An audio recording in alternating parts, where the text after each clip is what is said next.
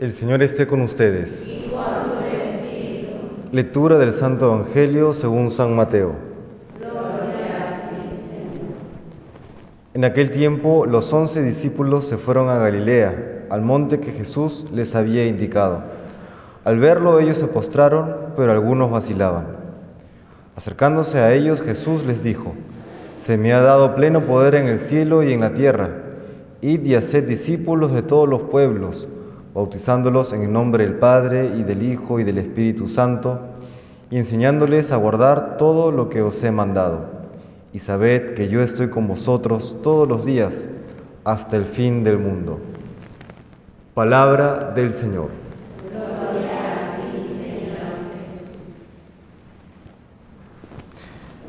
Hoy recordamos a Santo Toribio de Mogrovejo en esta su fiesta y quería destacar algunos aspectos importantes de, su vida. Él, como sabemos, fue una persona virtuosa y siendo laico es elegido como arzobispo de Lima, una práctica que bueno, ya, ya, no, ya no se realiza hoy, pero entonces eh, prácticamente fue por voto popular que fue eh, elegido obispo de Lima y por supuesto la Santa Sede a través del Consejo de Indias entonces, eh, ratifica esta decisión.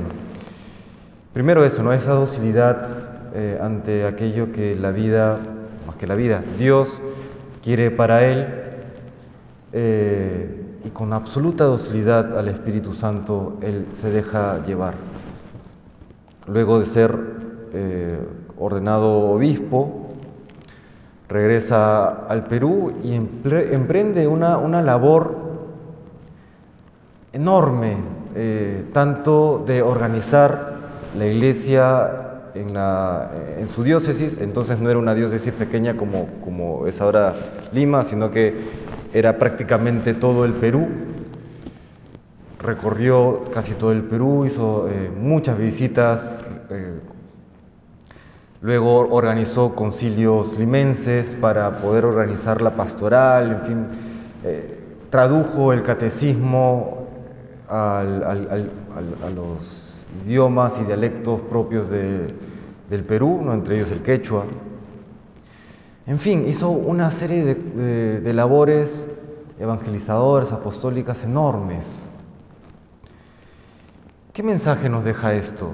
Que si es que el día de hoy el Perú es una nación mayoritariamente católica, es una, es una nación de fe, es porque hemos tenido a lo largo de la historia personas con un enorme celo apostólico como Santo Toribio y muchos más, Santa Rosa de Lima, San Martín de Porres, San Juan Macías, San Francisco Solano y tantos otros que aunque no han sido canonizados, por supuesto que vivieron una vida de santidad y una vida de celo apostólico. El día de hoy Muchos, por ejemplo, padres de familia se acercan a los sacerdotes, a los religiosos, religiosas y le dicen, eh, por favor, ayúdenme para acercar a mi hijo a la fe. ¿Qué edad tiene? 22. Y uno dice, bueno, puedo conversar con él, puedo hacer lo mejor que pueda, pero si es que nosotros no hacemos, si es que los padres de familia, por ejemplo, no hacen lo que les toca como, evangelizadores de sus hijos desde, que ellos son pequeños, luego ya en el tiempo, por más que hasta se entrevisten con el Papa, ¿no? no siempre funciona la evangelización ya a ese nivel, cuando los pasos anteriores no se han dado. Entonces Santo Toribio nos muestra que porque Él hizo aquello que le tocaba en su momento, pues hoy nosotros podemos disfrutar de nuestra fe. Una sociedad aún cristiana. Claro, percibimos por supuesto los ataques eh, del secularismo, del relativismo, de ciertos lobbies, etcétera, etcétera.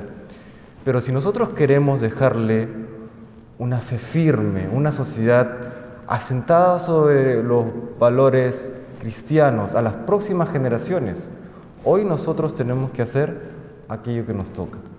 Y no necesariamente pues desde un púlpito, no necesariamente a través de, de documentos eclesiales, porque no nos toca, pero sí a través de esa evangelización cotidiana, del día a día, diaria.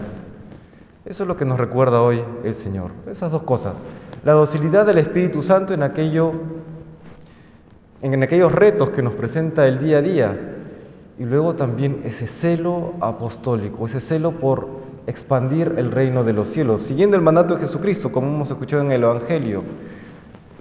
Eh, ese celo tanto en las pastorales organizadas que pueden haber, como también, y yo diría sobre todo, en aquel uno a uno, que, ahí sí, pues todos tenemos la misión de, de llevar eh, la luz de Cristo con todas aquellas personas con quienes tratamos cotidianamente. Que el Señor nos bendiga.